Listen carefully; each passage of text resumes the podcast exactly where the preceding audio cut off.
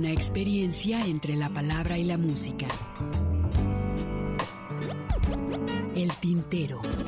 Daniela, por dentro está llena de puertas. Por eso canto a las cosas que me va dando la vida. Dándole a la simple, trabajaba la modista. Las expresiones de un canto.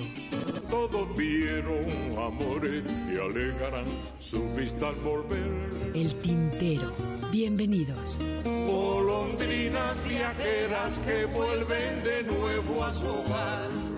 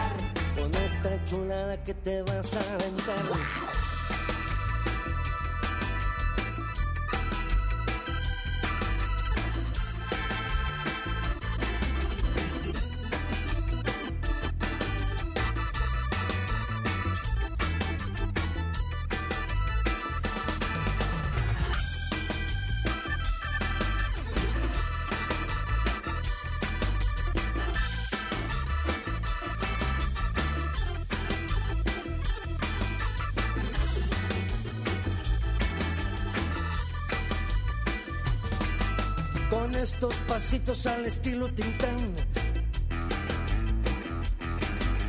Todas las chamacas se pondrán a bailar. Ajá. Muy agradecido yo te voy a quedar Con ese más tuerzo que se vino a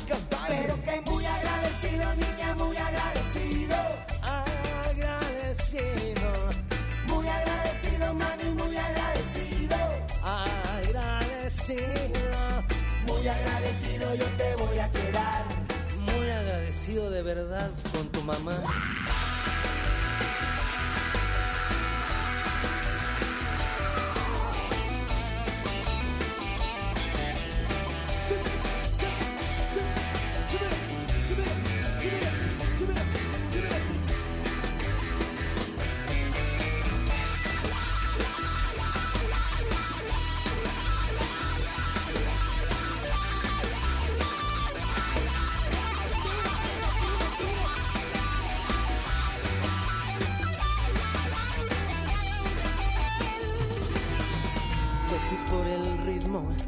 sabor, gracias al meneo, al cachondeo, al placer del cuerpo, al camarón, a las gracias que te adornan, jamón y queso, al amor libre, al yin y al yang, al beso y al bostezo, a la pierna con muslo, al guacal con rabadilla, a zapata y villa, al jarabe para tos, a la tortilla, al calendario lunar, al mezcal y al tequila, a la carne con grasa, a las tortas ahogadas, al maíz y a la maciza.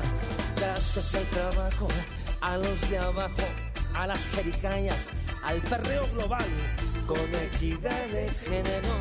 A saber que no te callas, al yoga y a la risa, al papel del trabajo, a Manuela, al pan y al ajo, en la transformación del mono en hombre, mujer o pájaro.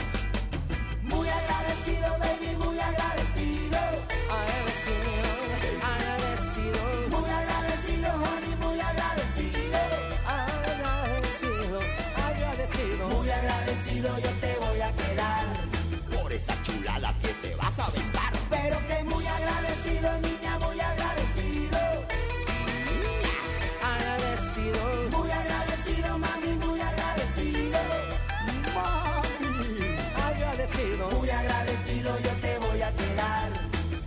chambota que te vas a aventar.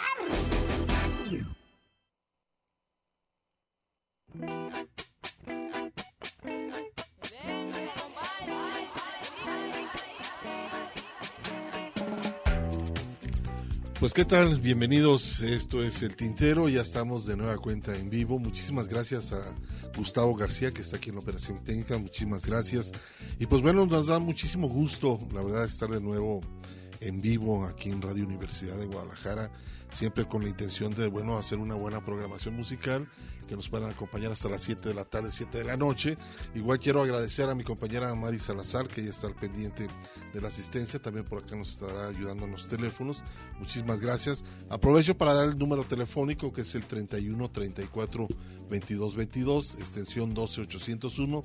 12803 y por supuesto damos la bienvenida con este trabajo muy agradecido de Afrodisaicos, esta agrupación local, por supuesto, y que por ahí lo acompaña también otro maestrazo que es el buen Francisco Barrios el Mastuerzo, en este trabajo que se llama Muy Agradecido. Y pues muy agradecido, Ernesto, que estés aquí también, por supuesto, bienvenido. Al contrario, Hugo García, buenas tardes, ¿cómo estás? Qué gusto saludarte. Eh, si bien es cierto que no perdemos comunicación, de todas maneras eh, Claro. nos veíamos desde la última vez que estuvimos al aire en vivo. Entonces, es que esto nos aventamos un mes. Un programa hace un mes. Un mes más o menos, Más ¿verdad? o menos. Antes de que se decretara la, la otra contingencia, la que, la que dijeron que iba a ser la rojo, contingencia ¿no? final. Y bueno, pues ya estamos de, de- de regreso siguiendo todos los protocolos de, de seguridad, eh, tratando de que también no, no se sumen más personas a, a esta situación. Y bueno, pues este, nosotros estamos, como decíamos, al, al aire de vuelta, agradecidos como eh, fue este tema con Afrodisíacos y Francisco Barrios. Y si quieren comunicarse con nosotros, pues bueno, el teléfono es el 31 34 22 22, las extensiones 12 801, 12 802 y 12 803. Saludábamos a Mari Salazar, quien está aquí en los teléfonos, Tarcisia Kim, que también está la tarde de hoy desempacada de Holanda. Nos la deportaron. Ya la mandaron para acá. Sí, sí, sí, este, el control de calidad seguramente no lo pasó y pues la mandaron de regreso por acá. no, un, un No, saludo, nos es un da- gusto como Nos siempre. da Es gusto. buenísima persona, una excelente voz y también muy buena poeta también. Sí, nos da gusto que esté por acá y eh, pues esperando seguir con su trámite, ¿no? Para el regreso a Holanda, ya naturalizada por allá este, en los Países Bajos. Y por lo pronto, pues regresamos, eh, empezando, se empieza a ir el frío, Hugo. Yo, yo perdóname que hable en primera persona, pero este llegué en la madrugada anoche. Bueno, ¿te dejaron salir o cómo estuvo el rollo? Sí, de- sí, sí, yo estaba, me deportaron, me quise pasar a Estados Unidos y me deportaron No, también. ahorita, ¿no? Entonces, primero fui por eh, Tijuana, me fui a Mexicali, luego regresé a Tijuana esperando encontrar algún hueco en el, en el muro. Lo, lo duplicaron el tamaño, ahora está como de 6, 7 metros de altura. Este, digo, ¿quién como los gringos para gastar dinero así, no? En eso. En esas tonterías, pero bueno, pues ya estamos por acá, entonces, y, y- y sintiendo el cambio, ¿no? El frío de allá era de veras muy fuerte, estaba helando y aquí, pues ya el sol con temperaturas de 30 grados, imagínate. Pero bueno, eso también les llevó a las complicaciones, ¿no? Sobre los conductos de gas y lamentablemente, pues bueno, creo que ya se compraron, ¿no? Venezuela está puesto a ver cómo, lo- cómo, cómo nos va ¿eh? con, las que opiniones o las críticas que se yo- puedan dar yo- por, por ese acercamiento a través del gas, ¿no? Yo estoy asombrado, Hugo, y, y di- diría Carmen Aristegui, se necesita tener mucha cara para hacer los sinvergüenzas que fueron, que son, como para, primero, este, generar esa dependencia energética de nuestro país en cuando les tocó gobernar y ahora que están que siendo oposición están reclamando porque eh, ¿Por qué está así? porque dependemos energéticamente De los Estados Unidos. es como cuando dicen, eh, ¿por qué no has bajado la gasolina, maestro? Si tú fuiste quien incrementó la gasolina y, y- y dejaste todos los candados para impedir que la gasolina bajara y ahora quieres obligarme a que baje la gasolina, pues ¿cómo le hago? O sea, es lo mismo que pasa con el gas, ¿no? Y con todo eso que efectivamente nos hace regresar a, a la década de los 70, de los 80, pero pues no perdamos de vista Andar quiénes, comprando gas. quiénes fueron los que provocaron esta situación, ¿no? Entonces, pues ahí están, ahí están las cosas, ¿no? Pero se va acercando, ¿no? Poco a poco ya las elecciones y en su momento, pues bueno, tendrá que definirse muy claro para dónde va a ir este país. Esa es la pregunta también, ¿para dónde vamos, Hugo? Voltea a ver las, los personajes que, que van a aparecer en las, en las boletas de todos los partidos. Y dime, eh, dime. Pero ya perdieron el tiempo, te voy a decir, Ernesto. Ya perdieron el tiempo en qué? En que se la han pasado nomás criticando, pero sin ningún proyecto. Sí, pero hablemos del partido, del partido oficial en este caso, que es el del presidente, del, del tabasqueño, y no canta mal la ranchera. Y van agarrados de la mano. Entonces, ¿cuál proyecto? ¿Habrá No lo otra persona mejor que el actual presidente? En este momento yo creo que no. No, no lo hay. O más bien dicho, ¿habrá otro menos peor? No, no lo hay. No lo hay. No lo hay desafortunadamente. Y si, y si y re- reiteramos, y si las alternativas eran Mid y eran Anaya, de la que nos salvamos. Literalmente de la que nos salvamos. Tenemos que eh, tener, yo creo eso bien, bien claro, que eh, estos otros personajes no eran la alternativa. Ahora, que dejaron un desastre, bueno, pues, pues Pues hay que corregirlo. Y agrégale que el tabasqueño no se ayuda, Y su equipo a veces. a pues, veces, bueno, pues también, o sea, pero bueno, pues se hace, se hace lo que se puede con lo que se tiene. Pues así es, vamos a continuar y pues bueno, bienvenidos, la verdad es un gusto que nos acompañen aquí en vivo en el Tintero y vámonos a Cuba y a la provincia de Pinal del Río, por allá en Cuba. Él surgió en un movimiento cultural universitario muy interesante por aquellos años de los 80, estoy hablando de Fran, eh, Fran Delgado y esta agrupación que se llama Buena Fe. Vamos a escuchar este, este tema que se llama Afuera. Afuera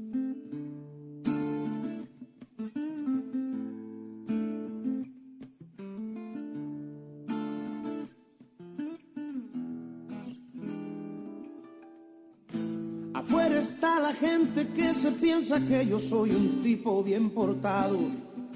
Mientras desnudan sus mentiras en un aguacero duro del mercado. Afuera nunca compro sueños serios, mucho menos si ya son usados. Mis siete corazones rotos laten bien de frente, nunca de costado. Afuera vi violencia, vi progreso, vi también la mano que nos ha robado. Afuera me escucharon ronco cuando yo te juro que canté más claro. Afuera, afuera, afuera, afuera. Afuera no aprendí a bailar la jubilosa danza de los conquistados y confirmé que le hago alergias a los intocables pulcros y encumbrados. Afuera la vergüenza supo desangrarme el alma con una cuchilla. Me supo igual ante la ley y ante las horas para pacotilla. Afuera hablé con las heridas y hablé con la rabia de los enojados. Afuera dije groserías, pero por mi acento se escuchó educado. Afuera, afuera, afuera, afuera. Se ha de saber que tuve amantes por mis comentarios. Se ha de saber que fui el exótico en los escenarios. Yo sé que hay mucho mundo fuera, Pero si me putean el santo, me pongo como el locutor del noticiero nacional de radio.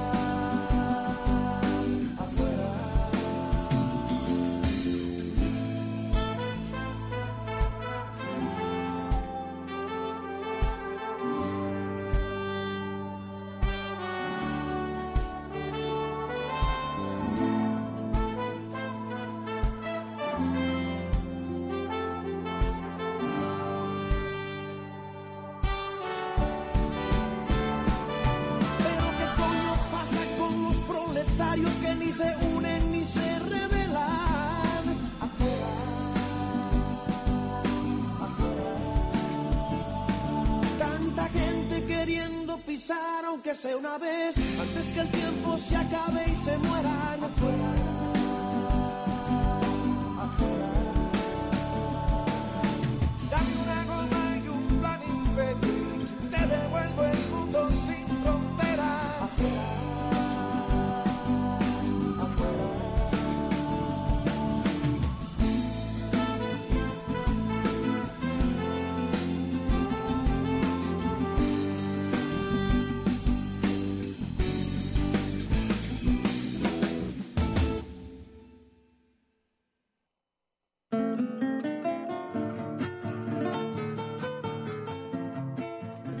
Pues ahí está el trabajo de Fran Delgado y Buena Fe, es una reciente grabación afuera. Se, por ahí se acercaron a esta agrupación que, bueno, la mayor parte eh, han definido su, su música a través de la salsa y el son, pero Fran Delgado tiene muy claro su rumbo, que es eh, al salir de los, de los círculos universitarios, empezó a ser eh, más bien un hombre muy crítico al sistema político que se vive actualmente en Además, Cuba. rompiendo con esta generación de la nueva trova cubana, ¿no? O sea, tratando de abrirse su propio camino, sobre todo eh, partiendo de esa losa tan grande que, de- que representaban gente como Silvio, Pablo, este, Noel Nicola. Sí, el hecho de tocar con la únicamente con la guitarra, que Ujú. ese fue el, el movimiento que, que le dio pie a, a ese movimiento, más, más bien a Silvia, a Pablo, a Vicente Feliu, Ujú. eh, Fran Delgado, como Carlos Varela, empezaron a incursionar un poco más con agrupaciones, eh, hacer más orquestadas las, los temas, pero a lo que voy es que, que el hecho de- se, se volvió muy crítico, ¿no? Al Ujú. hecho del sistema, y se le permitió, ante todo, eh, eh, mucha gente criticaba el hecho de, de la música o los artistas, la- lo que hay mucho en, en el bloqueo o en este la censura, ¿no?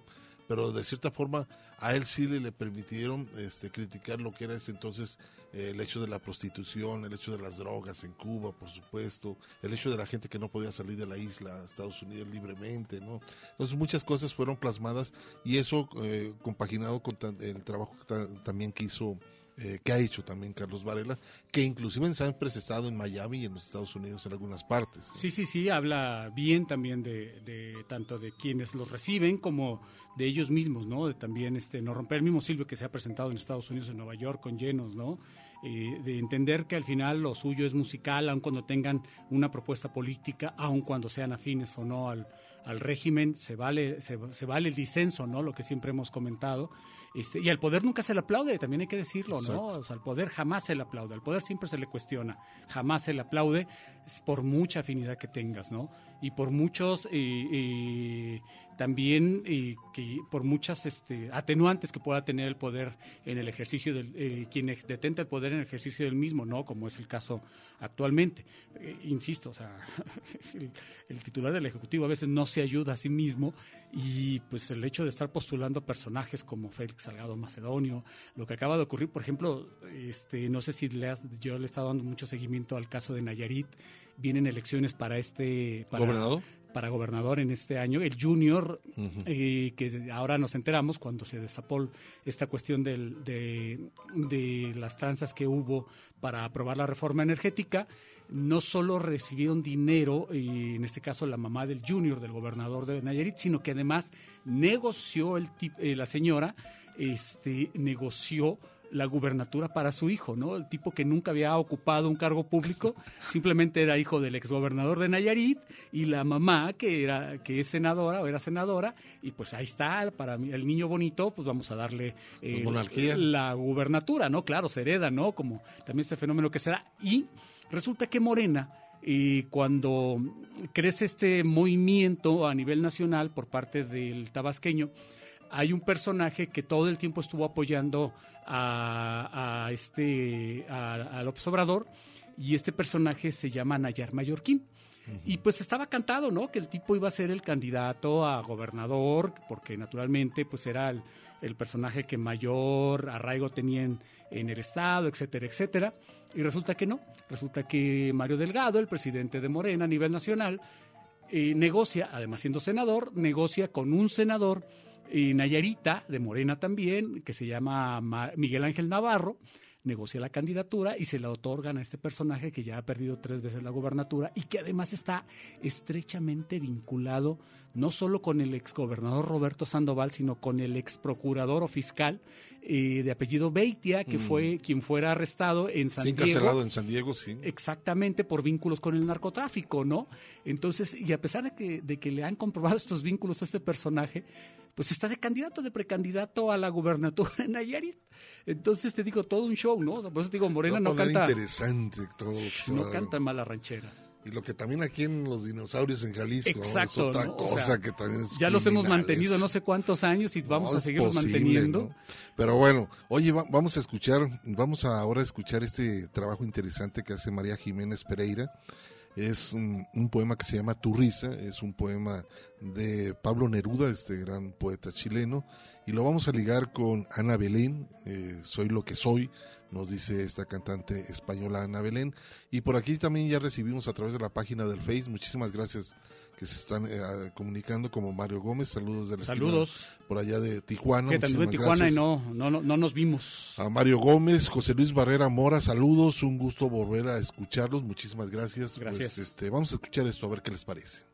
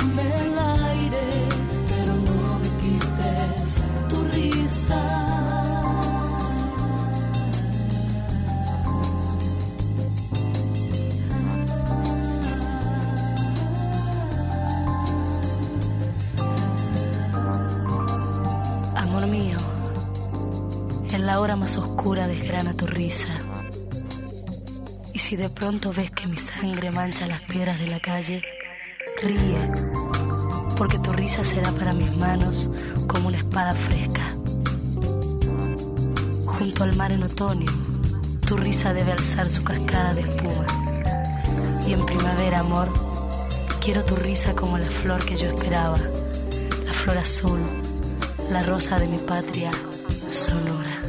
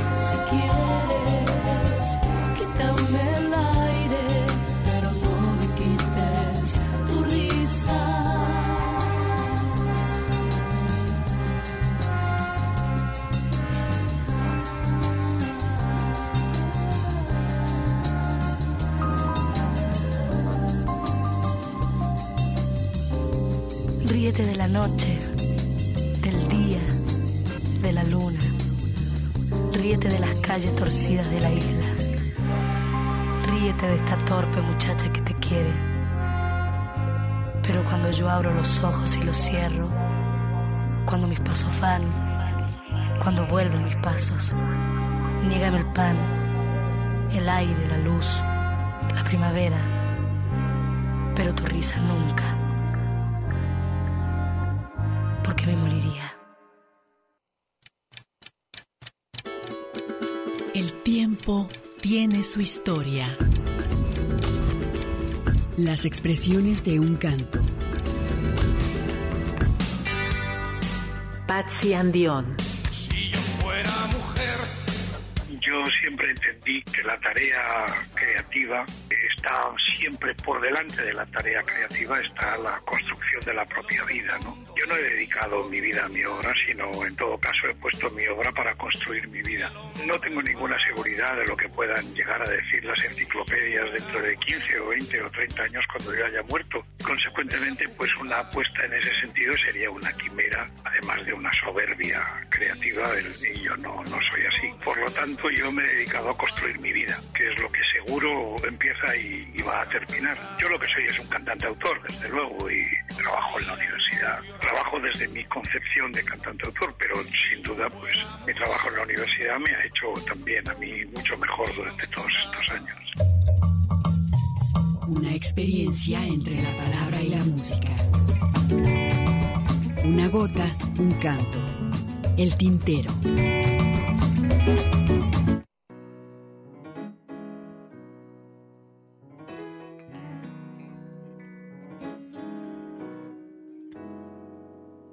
Soy lo que soy. Soy lo que tengo, soy lo que doy. Soy el viento en tu pelo, una estrella en tu cielo y soy cada sitio donde voy. Soy el ayer, soy el mañana y soy renacer. Soy un poco más fuerte cuando puedo tenerte y soy tu canción de amanecer.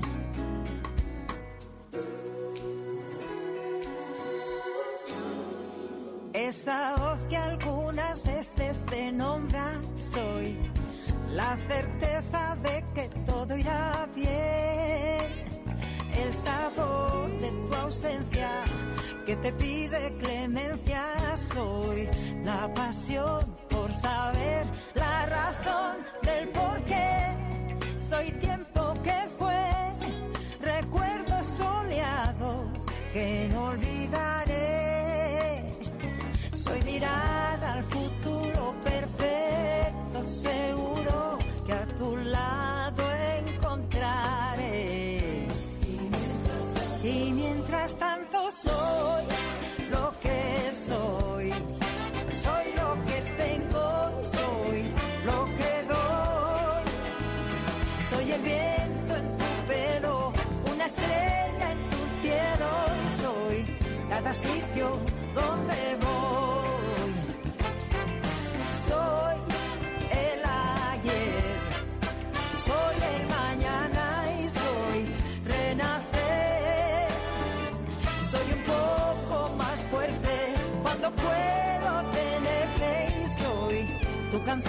de amanecer. Soy la verdad en la sombra y a veces la cara oculta de lo que pasó. Soy la prueba viva de que todo es mentira y soy lealtad, compasión y casi siempre soy lo que soy, lo que soy lo que tengo,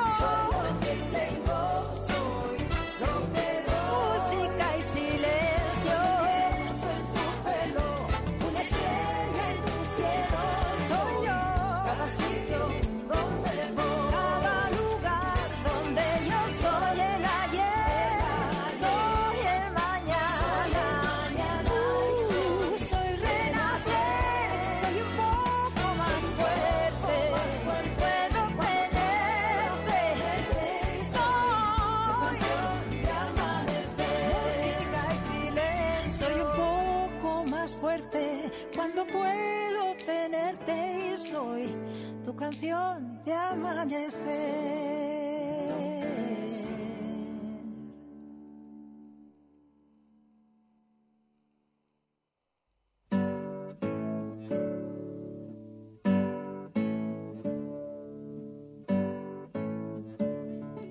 Regresamos después de haber escuchado en este bloque a María Jimena Pereira y, a Ana Belén.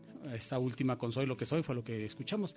El arquitecto Bristain, Hugo, nos este, siempre felicita a los compañeros, tanto a Hugo como a un servidor. Muchísimas gracias. Fíjate que menciona que, eh, que, bueno, que se programa música que nunca se escucha en otro lugar en este espacio. Y dice, ojalá puedan programar al cantautor cubano León y Torres y ya me hace una aclaración de que no hay precandidatos a gobernatura, son aspirantes. Quien lo decide, pues no es Mario, Delgado, sino que se decidirán por encuesta según los procesos de, Morena. Dice, son 21 miembros del CEN de Morena y la titular de la Comisión Electoral es la, es la secretaria general Citlali Hernández. Oye, Col Polensky, según si, mal, si no tengo mal ah, datos, y que el nombre eh, original de ella es este precisamente, quien se encarga de todo esto. Dice, pero si ponemos, data si ponemos en la balanza lo positivo y lo negativo de este gobierno, opino que vamos de gane de 10 a 1 pues sí, yo también coincido en que evidentemente son mucho, los, mucho más los logros que, las cosas que, hay que cuestionarle al, Exacto, ¿no? Pero evidentemente hay cosas que también hay que cuestionarle y, y severamente, ¿no? Y esto, esta situación de, de los procesos internos de, del partido, pues sí, también es cierto que se violó, por ejemplo, los estatutos internos de este partido al, al someter a, a encuesta la elección de los aspirantes, ya que pues también tienen, eh, tienen un consejo estatal electoral que era el que determinaba y evidentemente se saltaron a este, a, este consejo en Nayarit y en muchos estados, ¿eh? porque esta situación se ha presentado en muchos estados. El caso, por ejemplo, de, de Nuevo León, que además es patético, es patético o sea, la precandidata o la aspirante por parte de Morena es la esposa de un connotado priista y el tipo tiene el descaro de decir si van a votar por ellas porque me conocen a mí, ¿no? O sea... Hay cosas medias. Yo personalmente sí diría, ¿cómo es posible, con todo el respeto que me merecen y que evidentemente uno podría decir, pues son diferentes eh, proyectos políticos quizá, pero hombre, este, estar casada con un priista, este, pues... Se le conoce bien las mañas. Sí, o sea, no, a mí no me genera mucha confianza, ¿no? O sea, como como para poder decir, pues a lo mejor tú serás del partido, pero, pero en casa. En casa, ¿cómo te la llevas? sí, o sea, son otras cosas las que se practican, ¿no? Perdóname. No sé, no sé, te digo, a mí de entrada se me hace sumamente cuestionable. Bueno, también Armando Guzmán dice saludos a los Tintero, dice gusto volver a escucharlos en vivo. Ya era tiempo. Este, nos manda saludos, muchísimas gracias Armando Guzmán. También quiero aprovechar para este, mandar saludos a todo el equipo de la estación de Colotlán. Cumplieron 15 años. 104.7, felicidades. Quien lo encabeza, bueno, Cristina Pinedo, la directora. 15 años, este al aire, interesante también ellos se formaron, la verdad es muy interesante, como todos nos hemos formado en los medios de comunicación, en este caso ha sido nuestra casa Radio Universidad de Guadalajara, también ellos han crecido a través de, estos 15 años, les mando un cordial saludo y a toda la gente que nos escucha y a toda la gente, todo el equipo, les mandamos saludos por parte de todo el equipo del Tintero, por supuesto a la gente que nos escucha, porque también nos enlazan por allá en Colotlán, y aprovecho también para mandar saludos a Lagos de Moreno, que también está enlazado escuchándonos el tintero, pues también a través del 104.7 FM. es un saludo también, por supuesto, a Lagos de Moreno. Buena y felicidades. En Lagos. También están muy interesante cómo han crecido estas radios, tan interesante que, bueno, en su momento, pues bueno, ya han sido parte de lo, todas esas regiones, ¿no? Que abarcan a través de esta frecuencia. Tenían un programa muy interesante y creo que ya no lo tienen. A mí me gustaba escucharlo en Lagos de Moreno cuando iba llegando a León a las 10 de la mañana más o menos, si mal no recuerdo. Resulta que el noticiero lo, lo, retrasaron y creo que lo empiezan a las 8 en Lagos, ya diferido. Y este el expreso de las 10 creo que también lo dan diferido eh, con una, una o dos horas de retraso. Entonces no sé si también este programa que te digo que me gustaba era musical, sobre rock en español y música en español, que no era malo, no sé si eh, lo hayan retrasado o simplemente lo hayan quitado. También son cosas, digo, no sé cuáles hayan sido los motivos por los cuales eh, decidieron hacer las cosas así, pero yo sería de la idea también de que el centro, en este caso Guadalajara, no debería de imponerse de esa manera, si es que esa fue la situación eh, allá, ¿no? O sea, creo que siempre tiene que privilegiarse la, la programación regional por sobre la central. Así es, y bueno, pues eh, abrazotes a todo el equipo de esos 15 años que llevan en Colotlán, por supuesto esta estación de la red de Radio Universidad de Guadalajara, y vamos a hacer un corte, mi estimado Gustavo, y continuemos aquí en el tintero.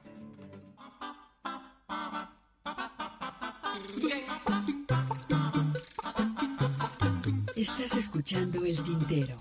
En un momento continuamos.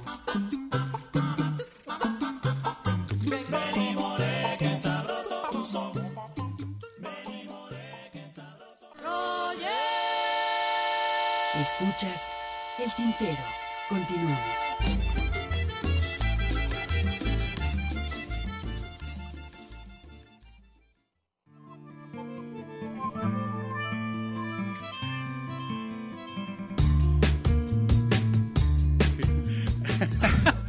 es que traemos un argüende acá.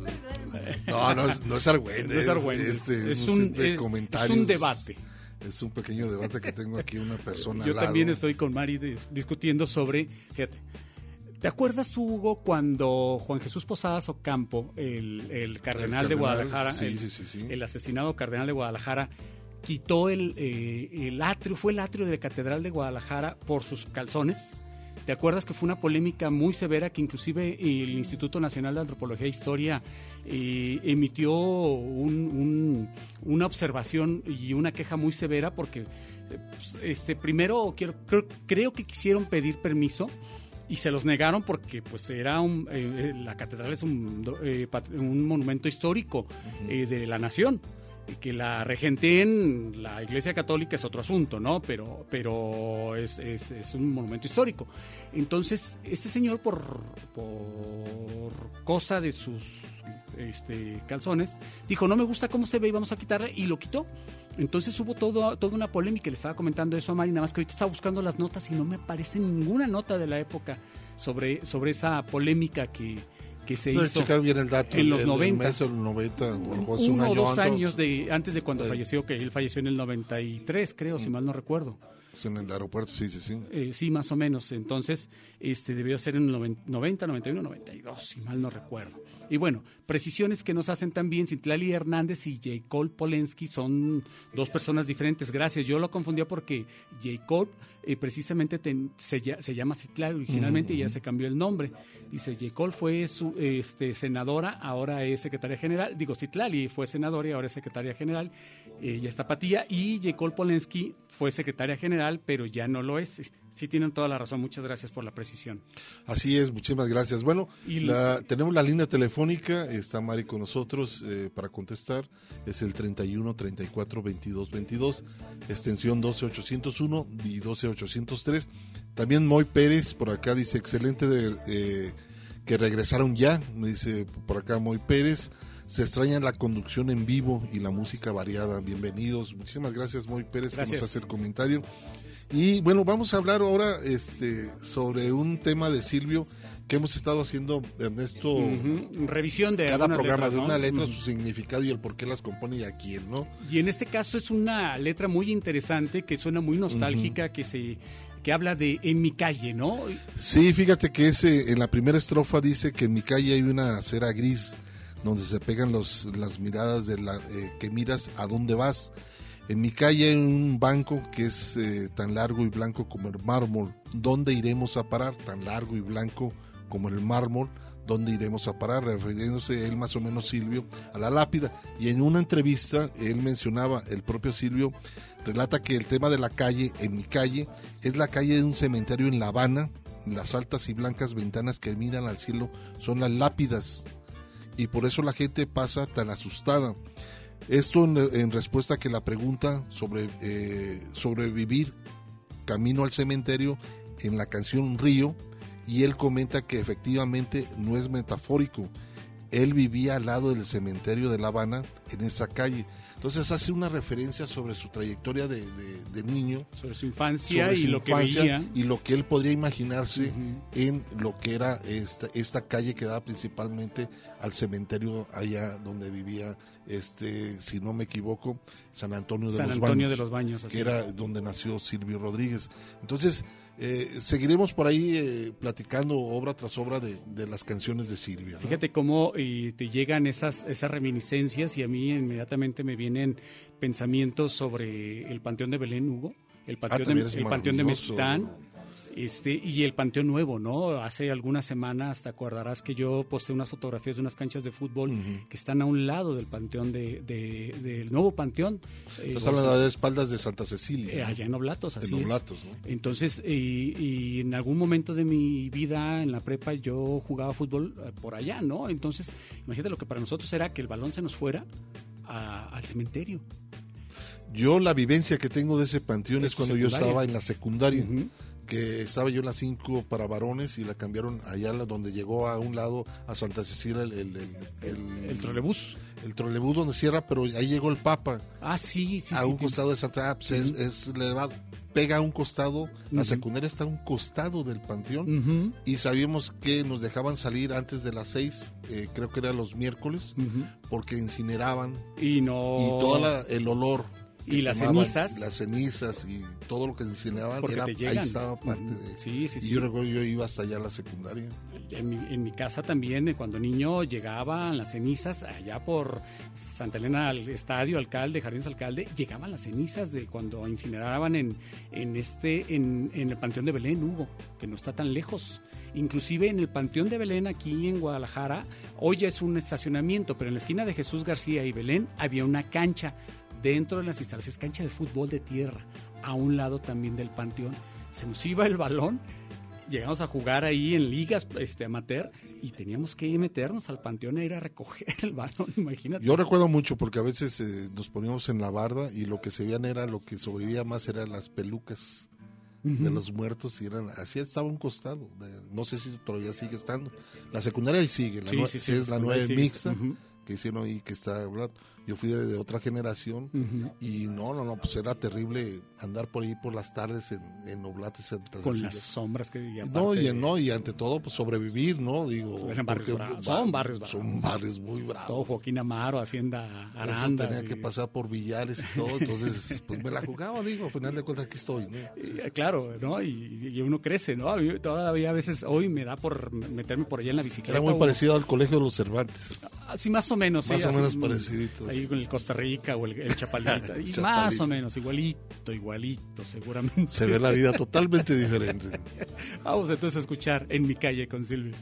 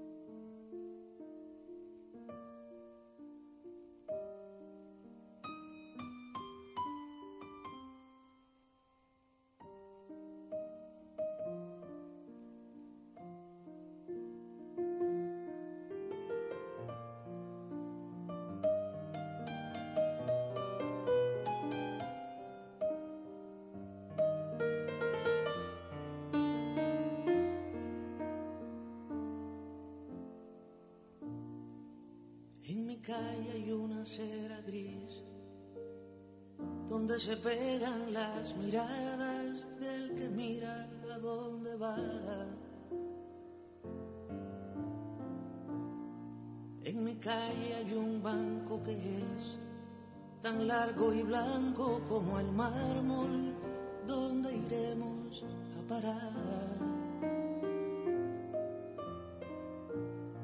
Yo no sé por qué son tan altas las blancas ventanas que miran al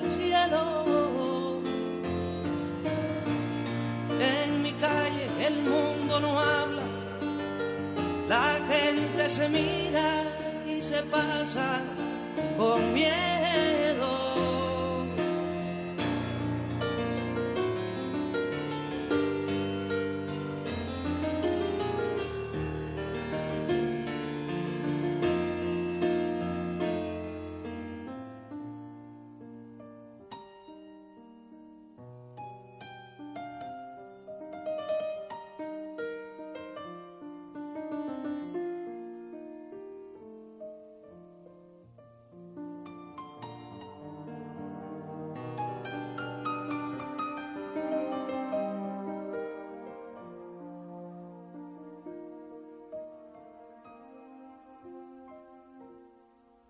Si yo no viviera en la ciudad, quizás vería el árbol sucio donde iba a jugar.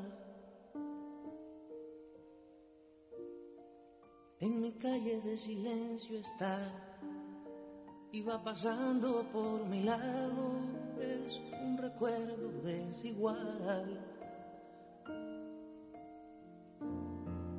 Sé por qué estoy mirando, por qué estoy cantando, por qué estoy viviendo.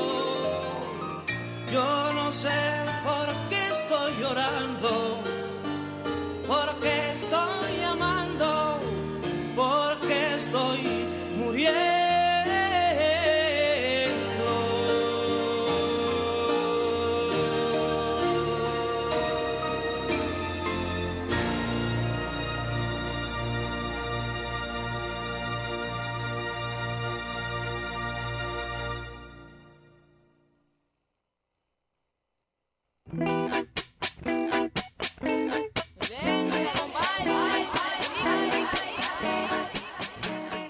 está Ernesto, este tema en mi calle viene en el disco Causas y Azares, sí, sí. si no me equivoco.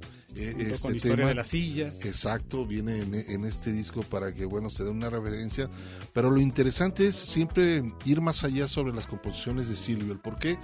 Porque a veces nos vamos con la finta de las palabras, pero sus contenidos y sus metáforas nos llevan a otra, ¿no? En este caso, eh, él, esa añoranza, ¿no? En mi calle, el hecho de, de- de ese acercamiento y su infancia lo lleva a componer estas canciones como referencia al recuerdo, a la nostalgia más que todo, ¿no?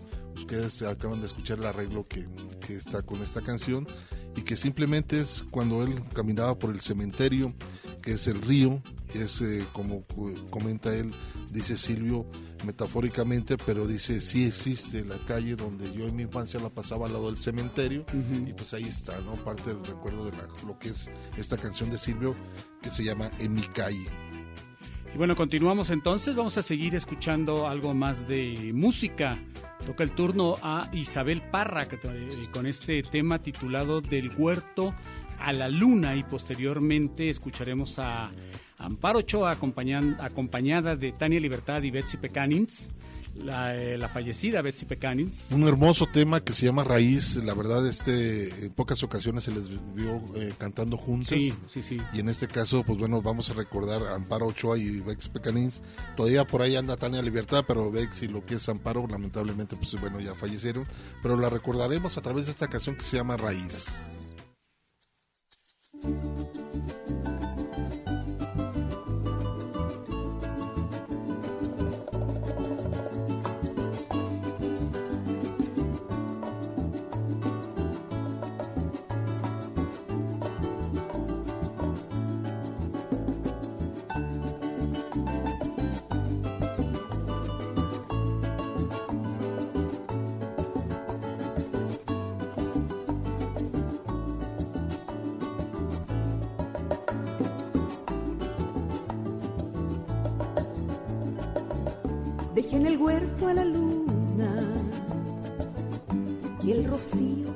Demora.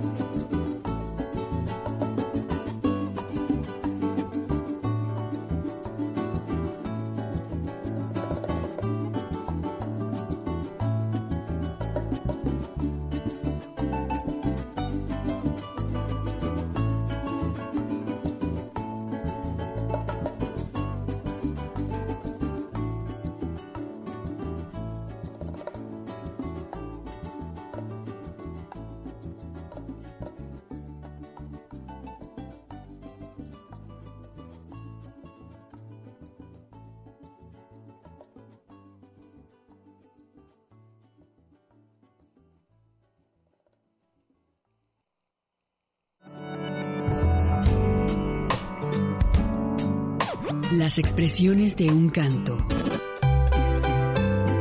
Mayoría de las estaciones de radio pues ya están monopolizadas, ya pura banda y puro onda grupera. ¿Por qué? Porque es una manera de quitarle al- a la gente la opinión, la manera de pensar. Ya, ya si no es fulano de tal, el que cante peor es ese es el que ponen de moda y con las peores canciones ya, ya este, faltándole el respeto a todo mundo y sobre todo a la inteligencia de la gente. Entonces estamos viviendo una etapa eh, de veras este, que, que no lo hubiéramos soñado hace 10 años. Cada vez este, a vender lo peor y, y- y lo que tenga que pasar de moda en, en una o dos Una semanas, sí, desechable todo, todo desechable, por eso todo es de pésima calidad para poderlo desechar rápido. Afortunadamente, sobre todo pues en Guadalajara tenemos una, yo no sé, una gran necedad la gente que estamos metidos en, en el ambiente cultural o artístico y vamos contra la corriente y, y seguimos pues trabajando a pesar de las autoridades tanto oficiales como, como eh, los eh, departamentos eh, culturales entre comillas. Voy a cantar un corrido, señores, paso sin ver, de un hombre muy aguerrido que no se dejó querer. Una experiencia entre la palabra y la música.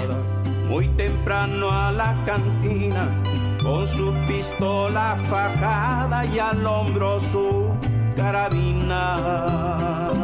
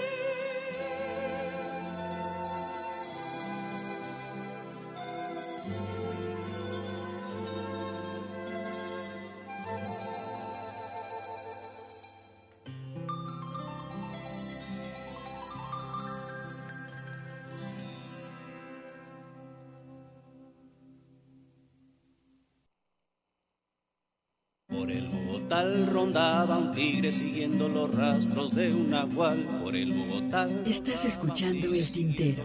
En un momento continuamos. No es verdad. Por el Bogotá rondaba un tigre. Yo era un virus tropical. Escuchas El Tintero. Continuamos. Está traficando con sus puntos de vista.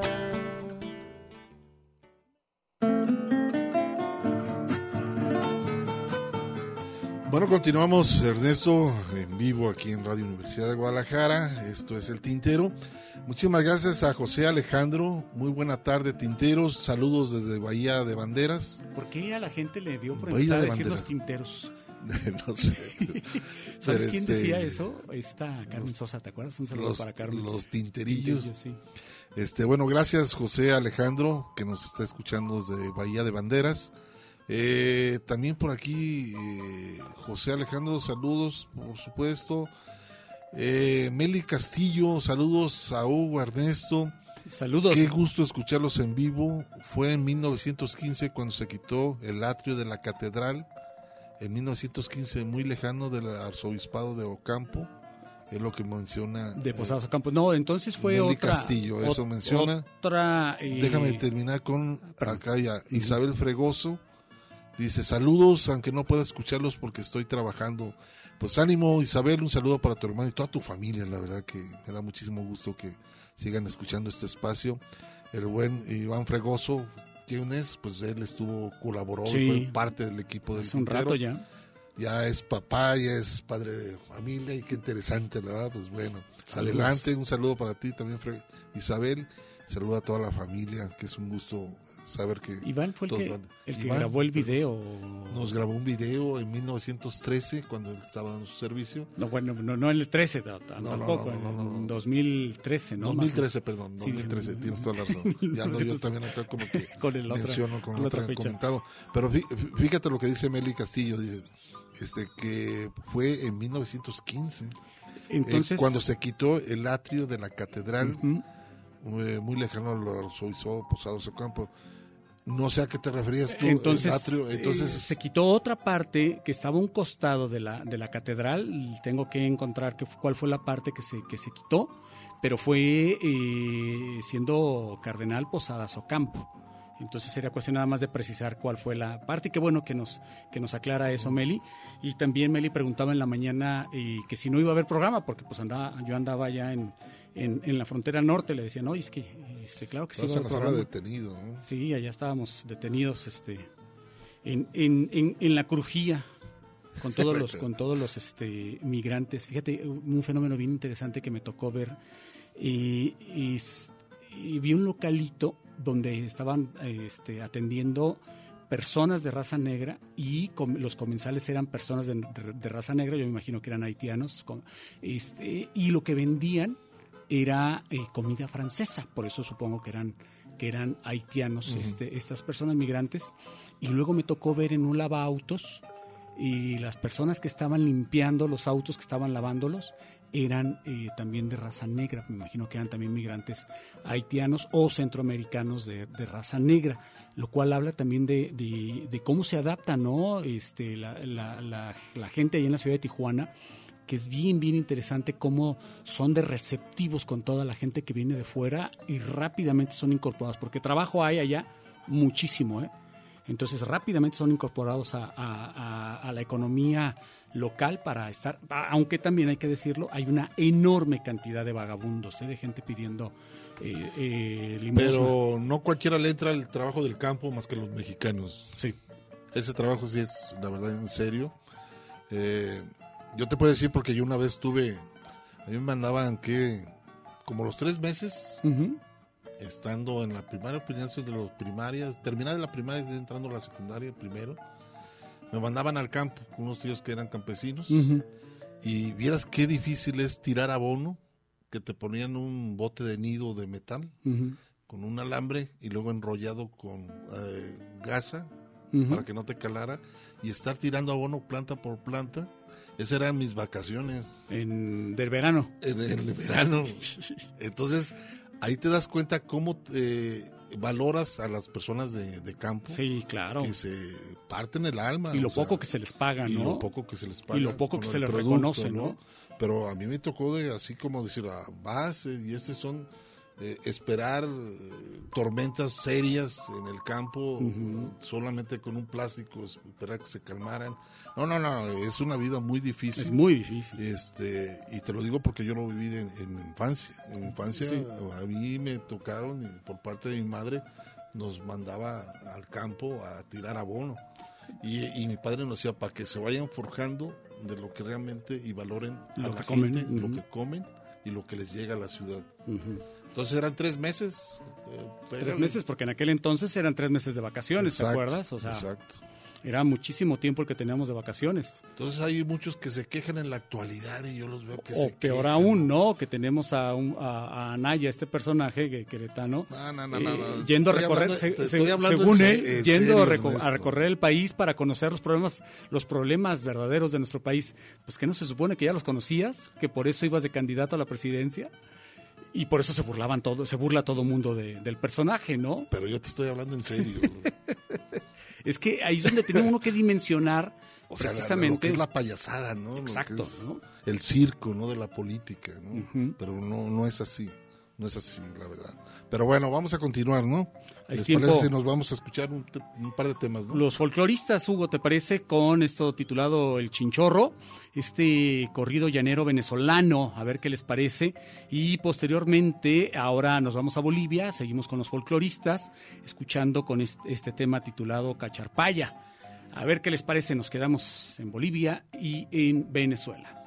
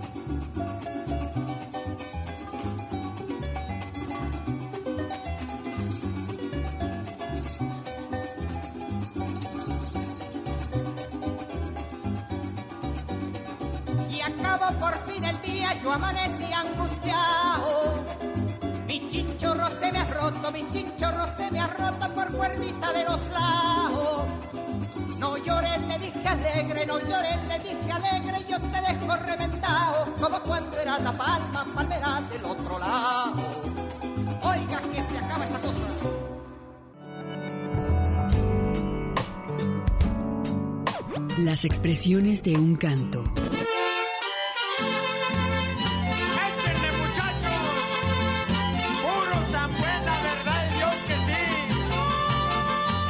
Pues pues era la música de los reyes en la Edad Media, la música de cuerdas, cameratas. No eran grandes orquestas, eran orquestitas como esta. Ellos comen y comen bien a gusto su guajolote, su vino tinto y allá los músicos tocándoles. En la camerata los ponían en una camarita aparte que no dieran mucha lata. Y ahorita todavía nos siguen mandando como los músicos allá, por favor. Llévenle sus botellas y que estén allá.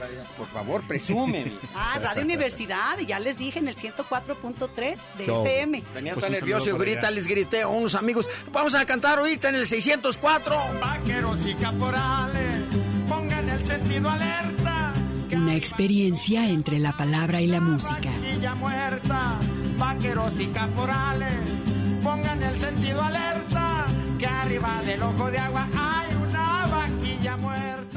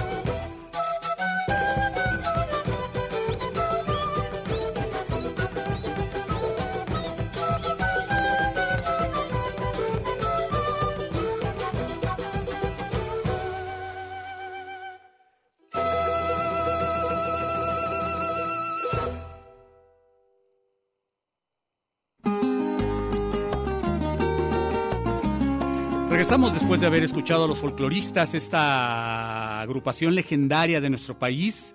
Ya 50, más de 50 años. Más de hubo. 50, ya, ya están, creo que la, entran ya los hijos, los, de nietos. los hijos, los nietos por ahí andan. De- los fundadores. Por ahí este René Villanueva fue parte, que tuviera la disquera Discos Pueblo. Eh, el Negro Ojeda también fue de los fundadores. Fallecido hace- Los folcloristas, hace ya en los 80. Eh, una agrupación muy interesante porque son, yo creo que es la única agrupación en México que ha tenido ese contacto directo con toda América Latina en su música y que a través de eso han llevado su historia de los instrumentos, que es otra etapa. En- una es llevar los temas y otra darle difusión a toda una cantidad de instrumentos en lo que se toca los instrumentos en Venezuela, en el Perú, en el Bolivia, en fin, en muchísimas partes de, de Sí. América Latina. Y es una agrupación muy con- consolidada, ante hecho, muy profesionales y a lo mejor cabe la comparación, pero es como los calchaquis, ¿te acuerdas de los calchaquis? sí, claro. Los calchaquis eran una agrupación, eh, ellos eh, de música, de eh, más bien, ellos eran chilenos y argentinos que formaron esa agrupación, pero eh, con estudios de conservatorio, o sea, con, con música profesional, pero mezclando la música andina con eh, estos arreglos tan interesantes. Después a ver si les, les comparto por ahí un, un par de temas de ellos, pero también son, son agrupaciones consolidadas que ellos, la mayor parte de su, su proyecto musical, Ernesto, eh, fue en Europa, se dieron más a conocer en Europa. Todo este tipo de música, como los folcloristas y todo, tienen mayor repercusión eh, en la difusión y en el cariño y el respeto a esa música en Europa y no tanto eh, hablamos aquí en nuestro país. ¿no? Sí, sí, sí. Y el caso de los folcloristas, pues habla también de eh, cómo ellos no se circunscriben solamente a nuestro país, ¿no? Sino que, como bien mencionabas, eh, abarcan toda América Latina, hermanándonos a través de la música y con, con- con esta agrupación que bien vale la pena tener en el radar y rescatar sus discos en la medida de lo posible, por supuesto, y no, no perderlos de vista, ¿no? Este, creo que ahí es cuando entra también esta labor de antropología musical, que en, donde tienes que estar eh, reciclando constantemente información, músicos, eh, discos, para que no se pierda, para que lo nuevo tampoco nos gane, ¿no? Y la inmediatez de estar presentando las novedades no nos hagan perder de vista también eh, eh, a quienes fueron eh, generando influencia en los, en los músicos actuales, ¿no? Fíjate, Meli Castillo, eh, totalmente de acuerdo, Meli, lo que dice es otra línea de los folcloristas o los chalchaleros, que también eran de una agrupación de los años 70, ¿no?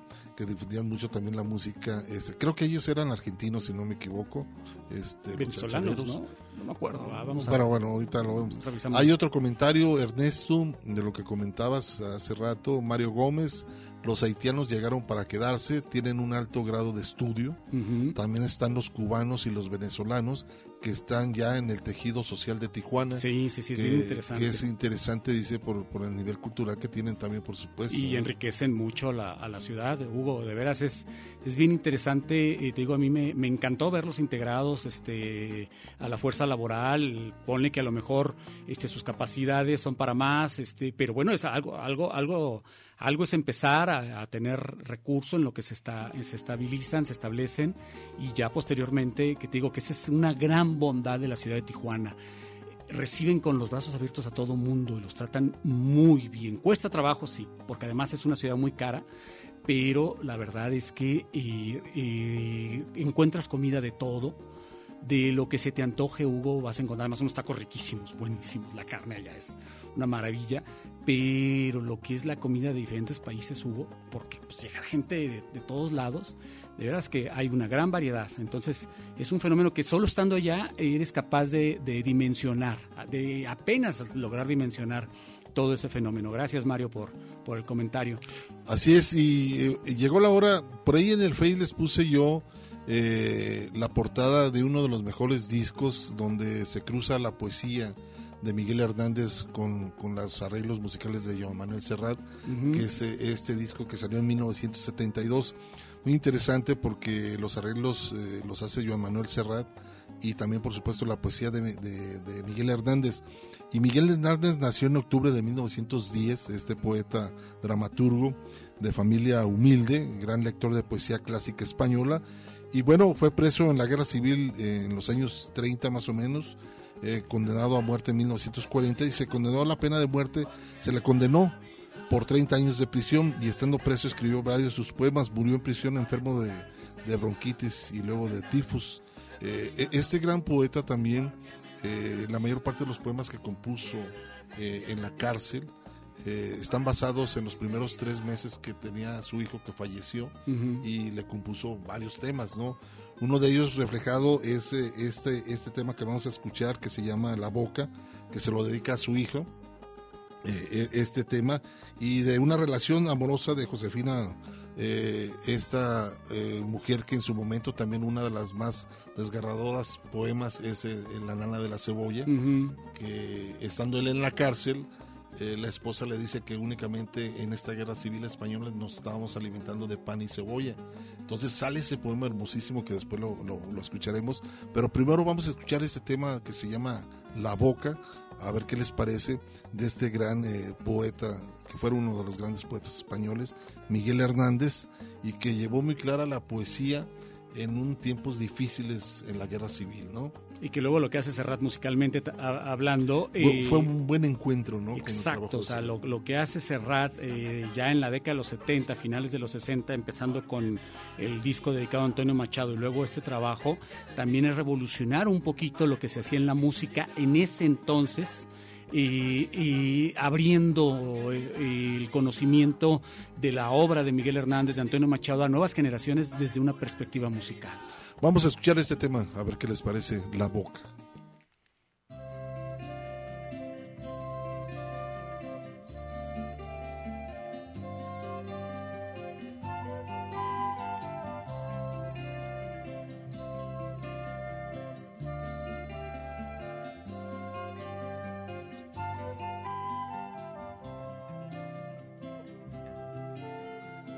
boca que arrastra mi boca, boca que me has arrastrado, boca que vienes de lejos a iluminarme de rayos,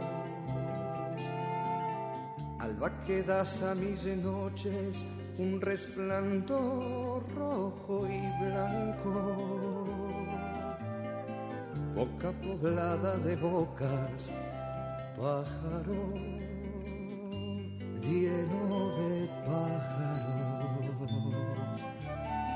Canción que vuelve las alas hacia arriba y hacia abajo.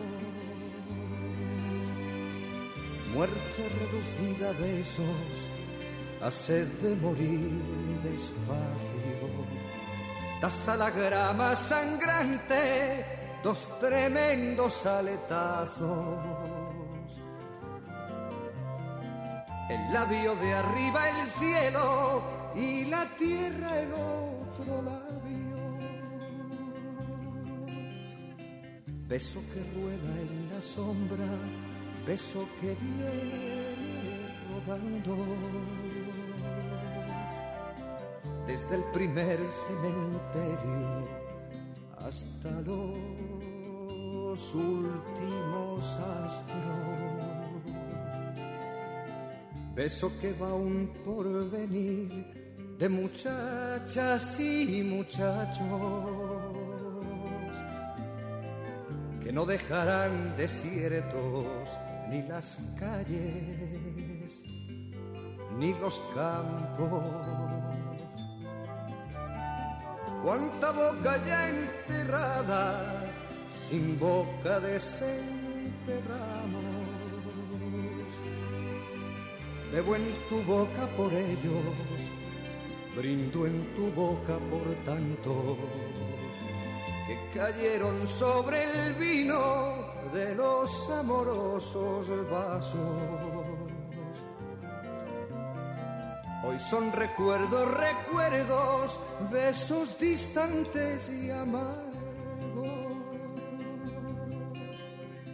Boca que desenterraste el amanecer más claro.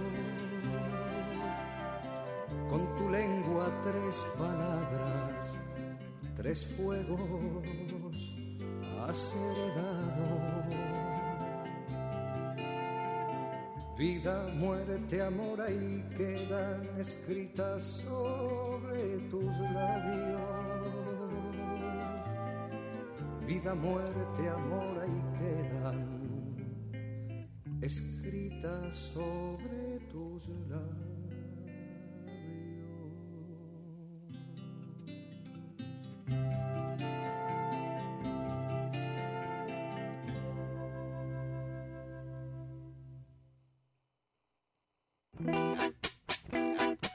Pues un poema que estamos hablando de Miguel Hernández de 1938 y bueno, los arreglos musicales de Joan Manuel Serrat.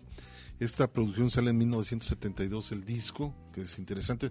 Después de, no sé que en el 95, 96, el 2000 por ahí más o menos sale otro disco que Joan Manuel le dedica a Miguel, Miguel Hernández. Hernández, Pero la verdad es que Ya, el, eh, el arreglo y totalmente es otra es cosa, que- el trabajo a comparación de este disco. Sí, ¿no? es que wow, aquel, yo no recuerdo eh, si este, el de, el de Miguel Hernández, es producido también por, por este Juan Carlos Calderón.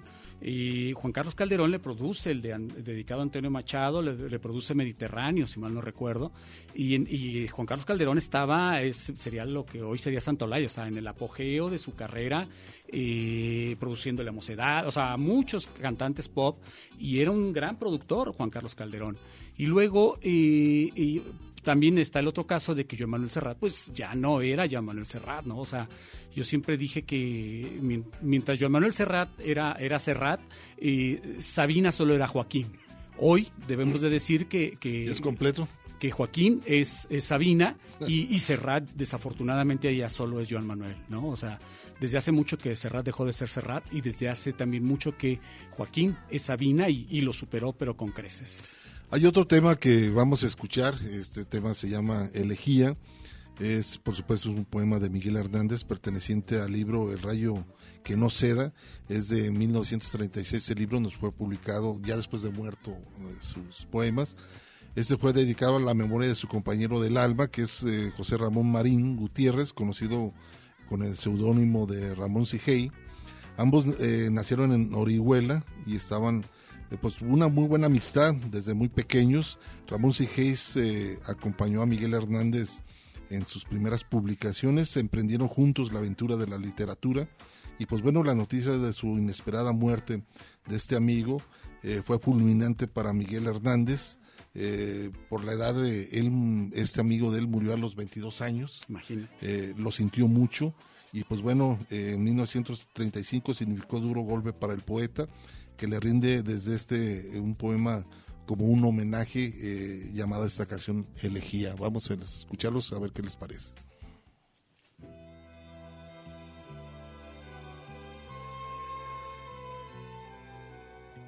en Orihuela, su pueblo y el mío, se me ha muerto como del rayo Ramón Sigey, a quien tanto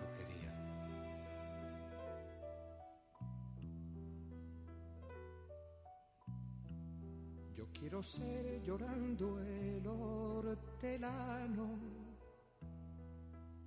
de la tierra que ocupas y estercolas compañero del alma tan temprano. Alimentando lluvias, caracolas y órganos mi dolor sin instrumento a las desalentadas amapolas.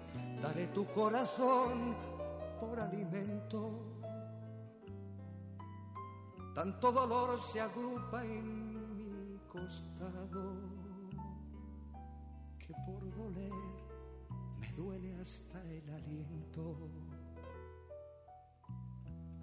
Un manotazo duro, un golpe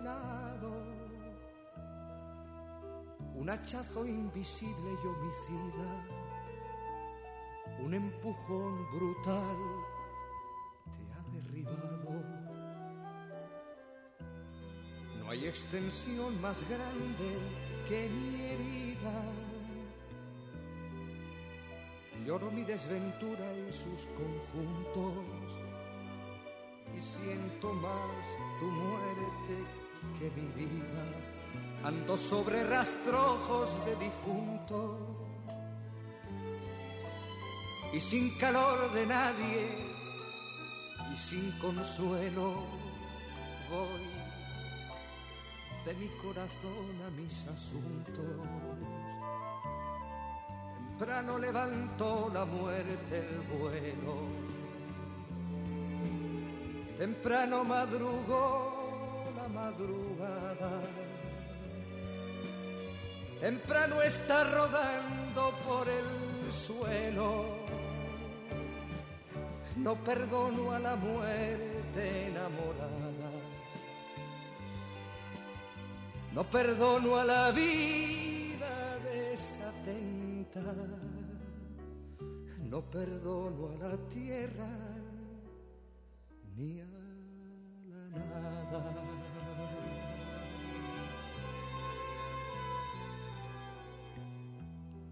Mis manos levanto una tormenta de piedras, rayos y hachas estridentes sedienta de catástrofes y hambrienta.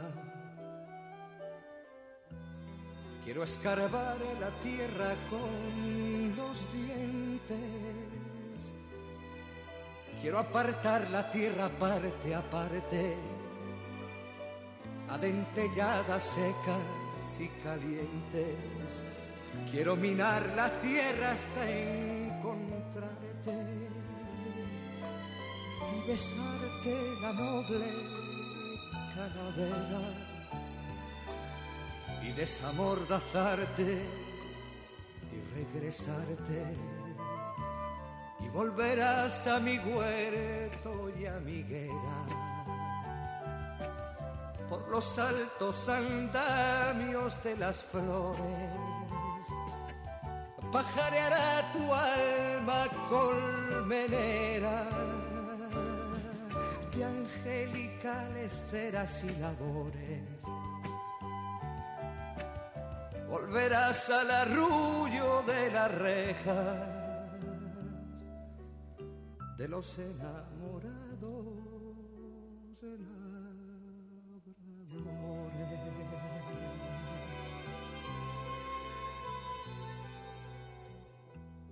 Alegrarás la sombra de mis cejas. Y tu sangre se irá a cada lado, disputando tu novia y las abejas. Tu corazón ya tercio pelo ajado, llama a un campo de almendras espumosas, mi avariciosa voz de enamorado a las aladas almas de las rosas, del almendro de nata, te requiero que tenemos que hablar de muchas cosas. Compañero del alma, compañero.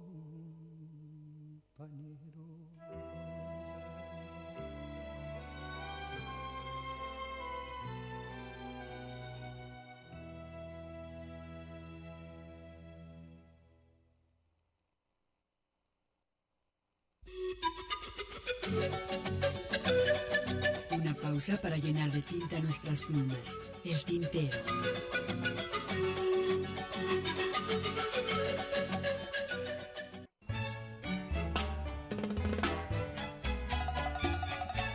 poesía a través del canto. Escuchas el tintero.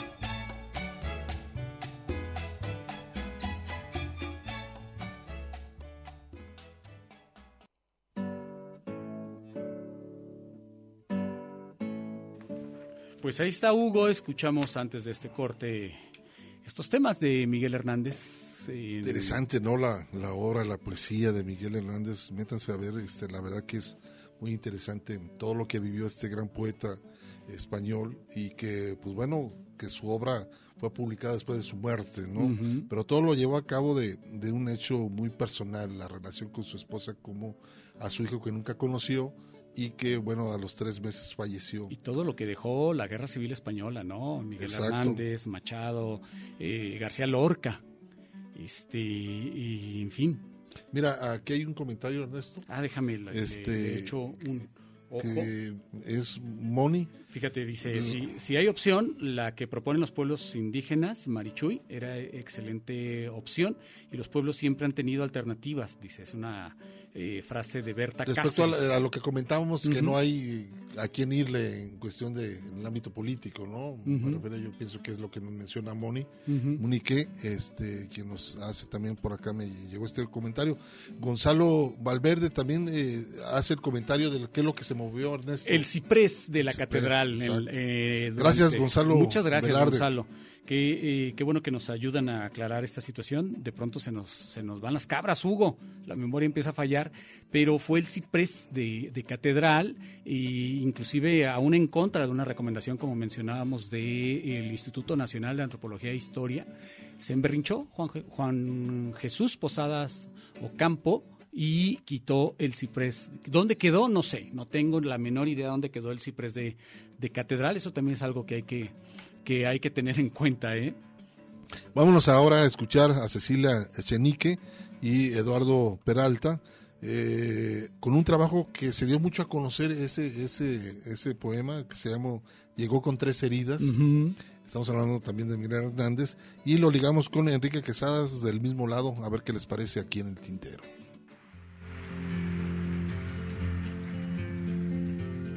Llego con tres heridas, la del amor, la de la muerte, la de la vida. Con tres heridas viene la de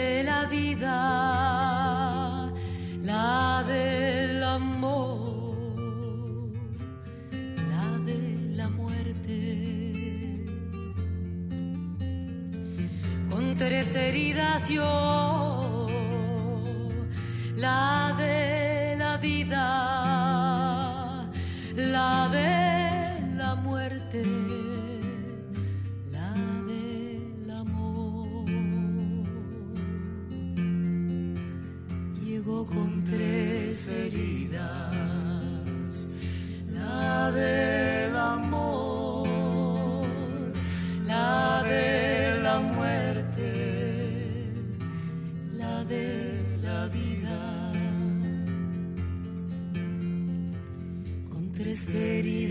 heridas viene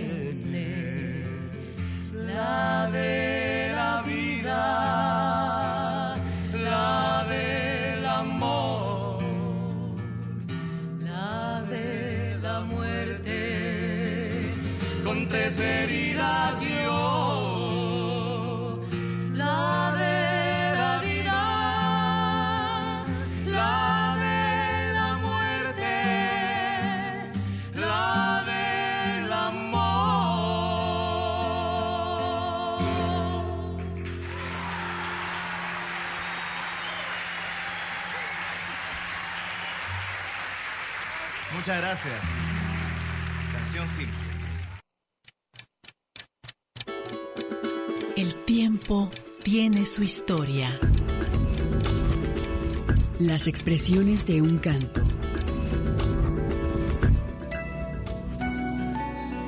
Víctor Heredia. Me preguntaron cómo vivía, me preguntaron.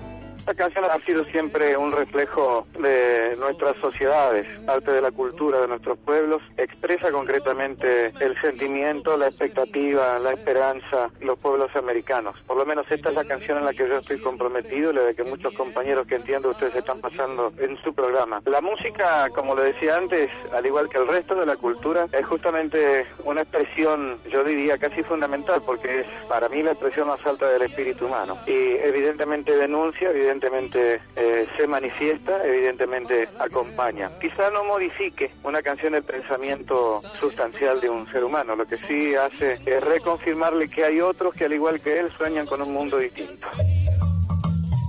Una experiencia entre la palabra y la música. Una gota, un canto. El tintero.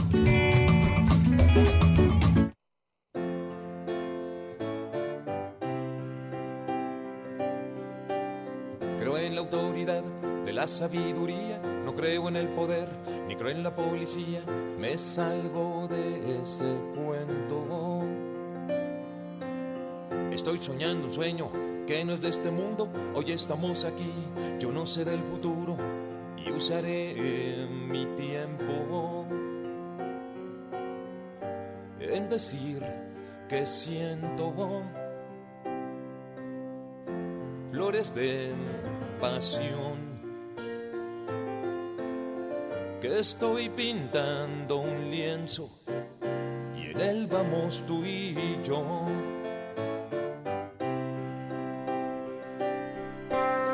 El agua sale de la piedra y este es el caso. Todo el que esté sediento ponga su vaso.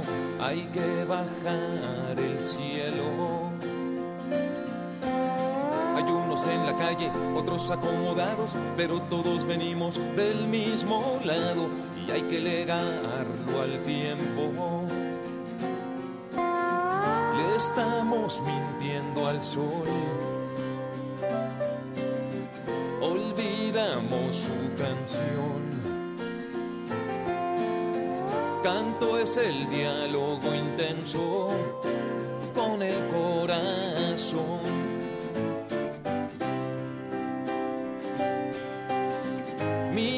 es un aguacero, la voz del agua, canto del tiempo. Te está sonando en el alma, abre el oído, mira hacia el centro. Oh, oh. Yo bailo con mi sombra encima del volcán. He visto otros danzantes, cada uno en su lugar. El fuego quiere quemar. La vida quiere vida, nada de caridad. Devuélvale a la gente su dignidad. Se vino aquí a palpitar. Que adentro está la espiral. Que es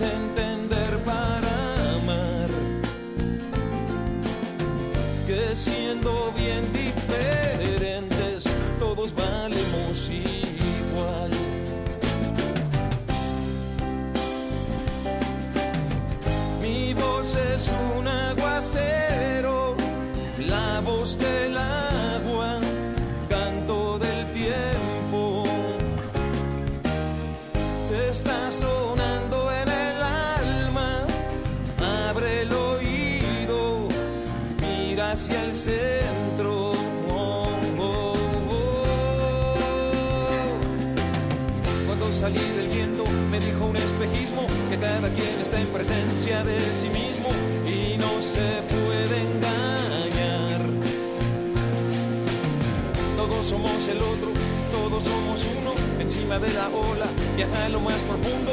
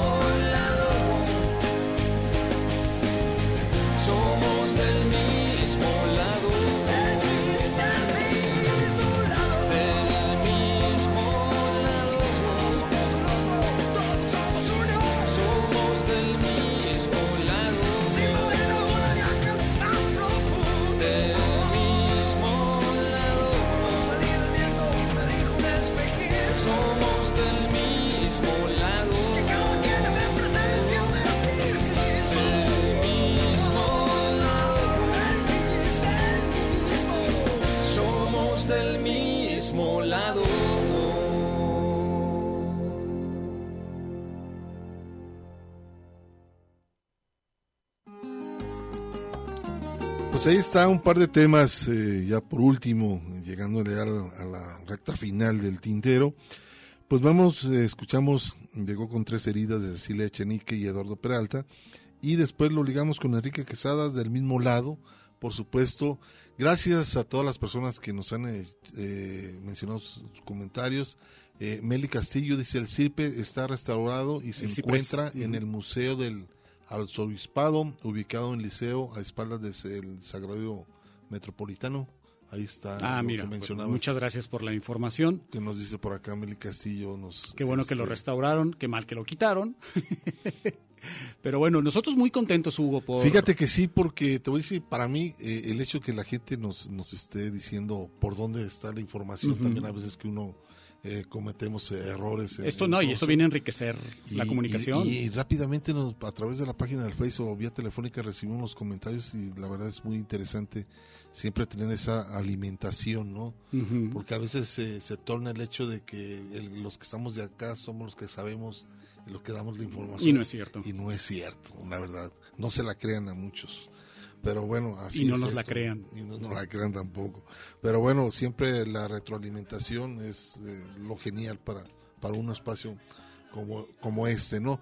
Pero bueno, ya nos estamos despidiendo. Gracias a, este, a Mari Salazar, que estuvo por acá en la asistencia, a Gustavo García, que estuvo aquí en la operación técnica. Muchísimas gracias, Ernesto, un servidor Hugo García. Pues continúa con la programación de Radio Universidad de Guadalajara, ¿no? Nosotros por lo pronto pues los, los vamos a dejar con este tema, son Soneate de Lava Sosé y eh, les invitamos a que nos escuchen el próximo sábado. Fíjate que el próximo sábado eh, hay otro, eh, quedó pendiente, los dúos con Pablo Milanés. Sí, sí, sí. Entonces, lo eh, perfectamente. el próximo Vamos a retomarlo. sábado lo retomamos las dos horas. Vamos a hacer estos dúos que, pues bueno, ha hecho Pablo Milanés con bastantes cantantes y compositores, por supuesto. Entonces, para que estén al pendiente, son las dos horas, dos horas que les vamos a dedicar a la obra de este cantante cubano. Y pues pásenla muy bien en lo que resta del fin de semana. Nos escuchamos el próximo sábado.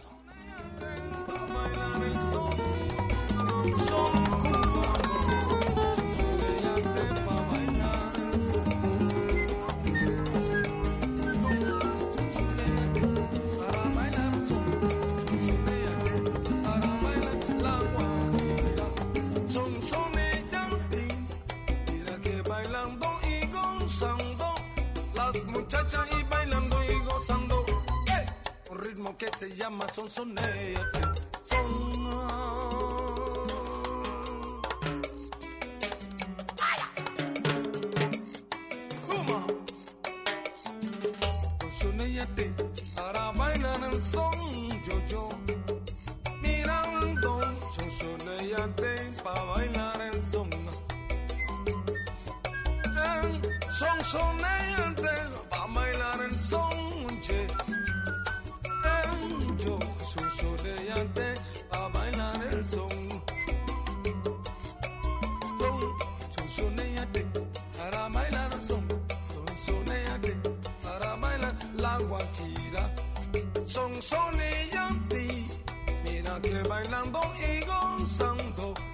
las muchachas y bailando y gozando, un ritmo que se llama sosoneate, son.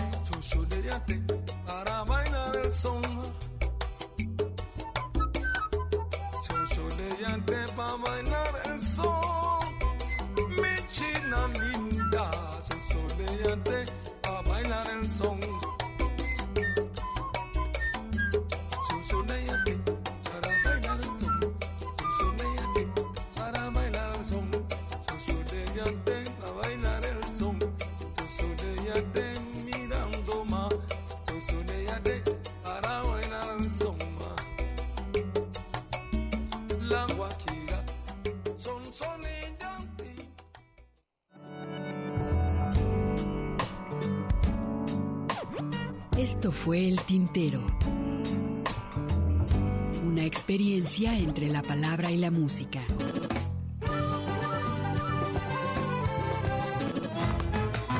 Sintoniza nuestra siguiente emisión, El Tintero, una producción de Radio Universidad de Guadalajara. Señores, así se canta mi pago. Yo no doy